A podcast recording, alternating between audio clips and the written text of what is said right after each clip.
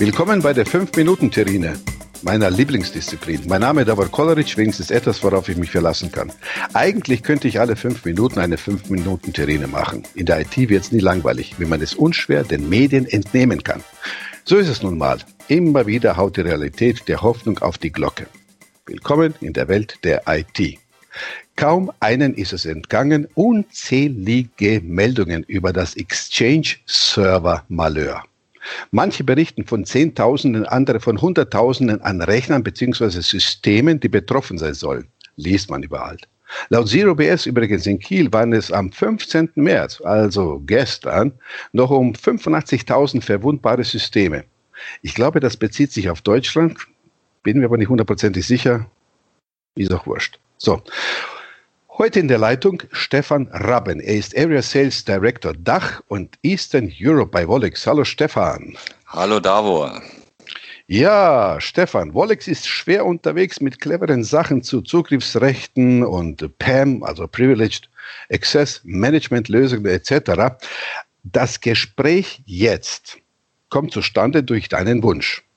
Ich habe dem zugestimmt und mich danach gefragt, äh, echt?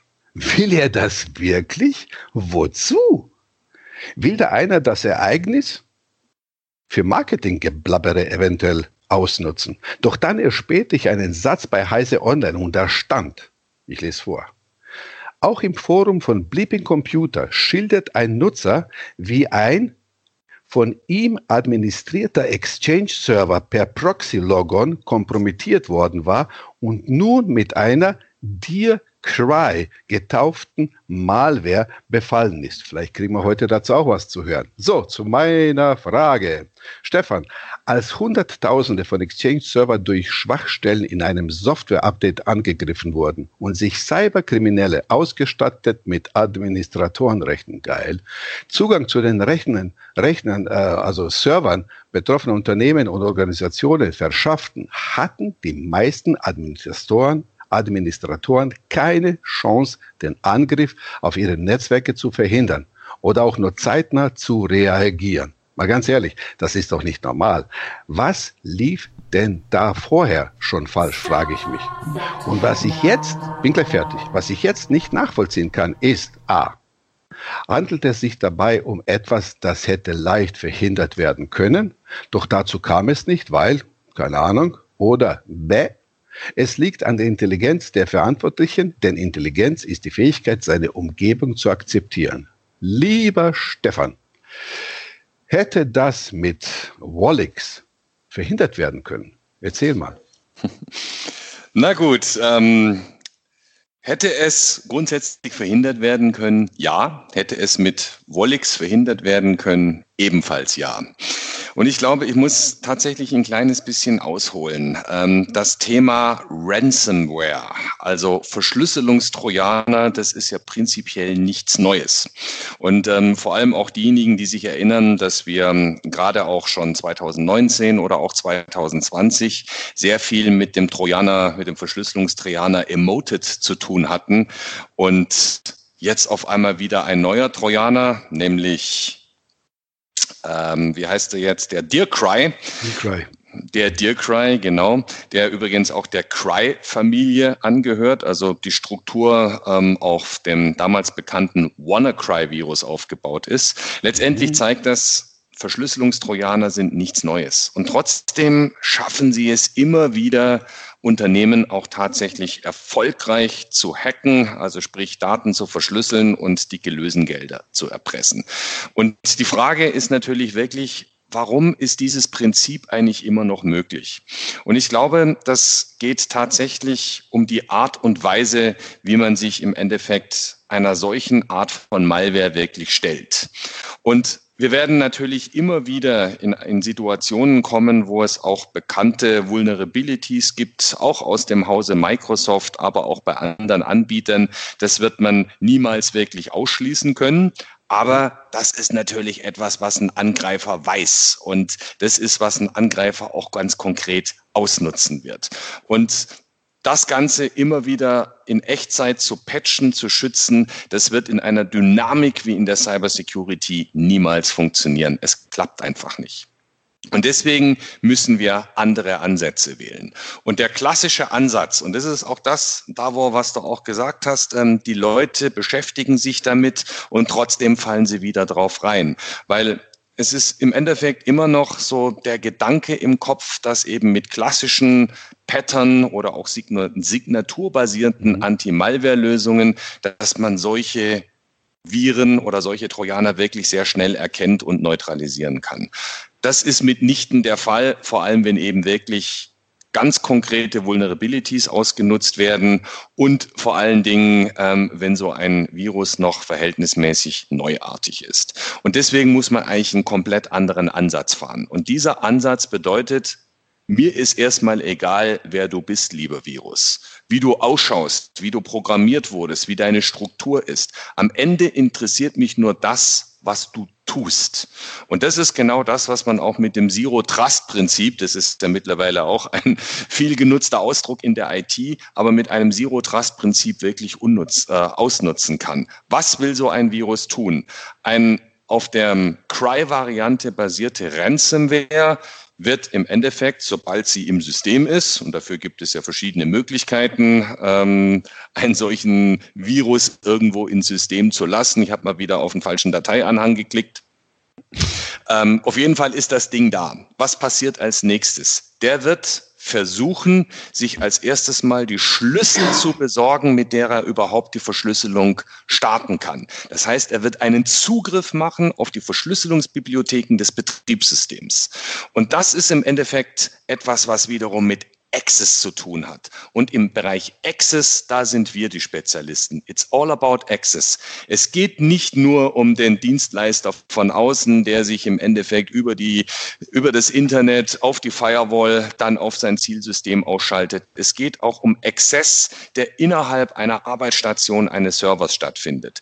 Und das heißt, wir können mit intelligenten Methodiken sehr eng auf Betriebssystemebene feststellen, ob ein Prozess Prozess, in diesem Fall ist es ein Prozess ähm, der Schadsoftware, des DearCry-Virus, der auf die Verschlüsselungsbibliothek zugreifen will, sich einen Schlüssel holen, um damit dann im nächsten Schritt wiederum Zugriffe auf seine Zielsysteme, die er dann tatsächlich aus erpresserischen Zwecken verschlüsseln will, auszunutzen. Und das können wir anhand der Legitimierung von bestimmten Prozessen, weil sie bestimmten Filtern nicht standhalten. Das heißt, es ist ein Prozess, dem ich nicht trauen kann. Zero Trust gehört keiner Applikation an, die offiziell ähm, erlaubt ist, wie zum Beispiel Acrobat, die ja auch äh, die Verschlüsselungsbibliotheken nutzen, sondern der dann gleichzeitig auch noch anfängt, sehr viele Dateien auf einmal innerhalb eines kurzen Zeitraums zu verschlüsseln. Das ist ein Verhaltensmuster,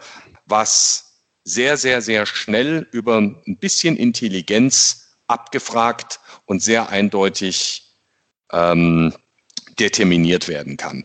Und was wir im Endeffekt bieten, ist eine Härtung des jeweiligen Betriebssystems, eine Härtung der Arbeitsstation, dass wir solche Zugriffe wie eben Verschlüsselungsbibliothek, Schlüssel holen, Verschlüsselungsaktion starten, sofort erkennen und unmittelbar unterbinden. Und wenn ich ein solches Verfahren wähle, also nicht gucke, wie ist dieser Virus aufgebaut, kenne ich den, lasse ich einen Virenscan drüber laufen, sondern einfach nur betrachte, was tut hier jemand? Das ist eine Aktion, die ist nicht autorisiert, nicht vertrauenswürdig. Zero Trust Prinzip wird unterbunden.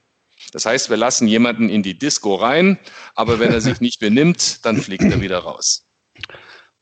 Ähm, sag mal, wie schnell kommt man an solch einer Lösung? Und äh, gibt es bei euch eine spezielle Lösung, an die du jetzt gerade gedacht hast, bezogen auf diese Problematik? Es gibt eine ganz konkrete Lösung dazu. Ähm, das ist dann aber Endpoint Access Management, nicht das klassische Privileged Access Management. Das würde hier nämlich gar nichts helfen. Aber im okay. Endeffekt geht es hier darum, dass wir die Zugriffe, also die Accesses innerhalb von geschlossenen Systemen ebenfalls überwachen können. Die Technologie, die wir nutzen, ist Endpoint Privilege Management. Die Walix-Lösung nennt sich Best Safe und dort haben wir auch ganz spezielle vordefinierte Ransomware-Filter, also dass man aus einer Unzahl von vordefinierten Regelwerken sehr schnell die Ransomware-Filter für sich individuell aufsetzen kann und hat dann innerhalb von zehn Sekunden einen vollständigen Schutz egal um wie viele Systeme es sich handelt. So, lieber Zuhörer, ich werde Ihnen wie üblich einen Link zu diesem Produkt Best Safe nochmal unterhalb des Interviews zur Verfügung stellen, damit Sie nicht danach lange suchen müssen. Äh, Stefan, ich habe mir hier jetzt, während du gesprochen hast, noch eine Notiz gemacht. Es kann sein, dass du sie zum Teil jetzt beantwortet hast. Daher bitte ich um eine kurze Antwort. Äh, das sind jetzt nur meine Gedanken, also das, was ich jetzt gerade zu Papier gebracht habe. Es heißt doch, dass es sich jetzt um 100.000 Exchange-Server gehandelt hat oder es darum geht.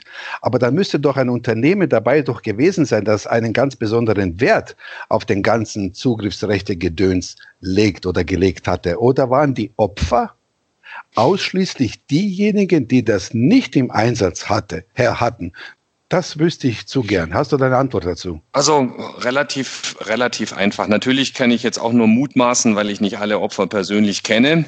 Aber in vielen Fällen ist es eben tatsächlich so, dass vor allem hier in Deutschland immer noch viele Unternehmen glauben, wenn ich klassische Antivirenlösungen einsetze, also das, was man von der Stange so kennt, ich möchte einen Virenscan durchführen, ähm, ich brauche mal eben 50 Prozent deiner Ressourcen, ähm, dass das damit erledigt ist. Damit ist es aber mitnichten erledigt. Und mittlerweile, und das sieht man auch, ähm, wie solche Viren mittlerweile aufgebaut sind ähm, und mit welchen teilweise durchaus perfiden Methoden sie auch in Unternehmen eingeschleust werden. Oftmals wird eben wirklich auch die, äh, ja, wie soll ich sagen, die, die Naivität von, von Usern auch ausgenutzt. Aber das ist, glaube ich, wirklich das Hauptthema. Die Leute verlassen sich noch immer zu sehr auf die klassischen signaturbasierten Anti-Malware-Lösungen, anstelle sich wirklich Gedanken darüber zu machen, Regeln aufzusetzen, was darf ich überhaupt tun innerhalb eines Systems, welche Zugriffe darf ich erlauben, wie darf ich einen erlaubten Zugriff beschreiben. Und wenn ich das getan habe und dann hilft mir die Technologie, das umzusetzen. Und mit einer Walix-Lösung, und auch das zeichnen, zeigen wir immer wieder live in unseren Webinaren, hat kein einziger Ransomware, die nach diesem Prinzip arbeitet, auch nur den Hauch einer Chance. Also ich muss ganz ehrlich zugeben, ich habe mich wirklich vorher, als du den Wunsch geäußert hast, darüber sich zu unterhalten, ich habe mich fast kringelig gelacht, weil ich, ich hätte euch nie im Leben mit dieser aktuellen Gesch Geschichte in Zusammenhang gebracht. So, Stefan, es brennt. Wie schnell komme ich denn an so eine Lösung ran bei euch? Wenn ich zum Beispiel nach dem Gespräch das plötzliche Bedürfnis habe, ah, ich muss da was machen. Was muss also, wenn du möchtest, kannst du gleich bei mir eine Bestellung abgeben und dann hast du den Lizenzkey in einer halben Stunde auf deinem Schreibtisch liegen. Elektronisch natürlich. Das heißt, ich oder derjenige, der uns gerade zugehört hat, alles klar. Die Daten von dir werde ich weitergeben, beziehungsweise Kontaktmöglichkeiten zu Wallix. Und äh, ja, es ist ja eine 5-Minuten-Terrine, die mittlerweile zu einer 7-Minuten-Terrine geworden ist, aber gut in Ordnung. Gibt es noch etwas Wichtiges, was du unbedingt noch loswerden möchtest? Selbstverständlich werden Wallix-Mitarbeiter und auch Wallix-Partner eine solche Installation für Sie als Kunden umsetzen, so dass Sie im Endeffekt auch gleich die richtigen Regelwerte, die richtigen Einstellungen haben und im Endeffekt direkt loslegen können. Sie müssen sich nicht erst in die Materie einlesen, dafür bekommen Sie die Hilfe von unseren Experten. Also in einem halben Tag steht das Ding. Das ist ja obergenial. Na gut. Stefan, vielen Dank für das Gespräch. Und Gerne. Äh, ja, und äh, liebe Zuhörer, ja, die Zeiten ändern sich rapide. Zu meiner Zeit gab es noch Sex, Drugs and Rock'n'Roll, heute ersetzt durch Laktoseintoleranz, Veganismus, Glutenunverträglichkeit, Helene Fischer, Verwaltungsmurks, wenn man etwas beantragen will und natürlich das Wichtigste, Cybertacken. Das war's für diesmal. Tschüss, bis zum nächsten Mal.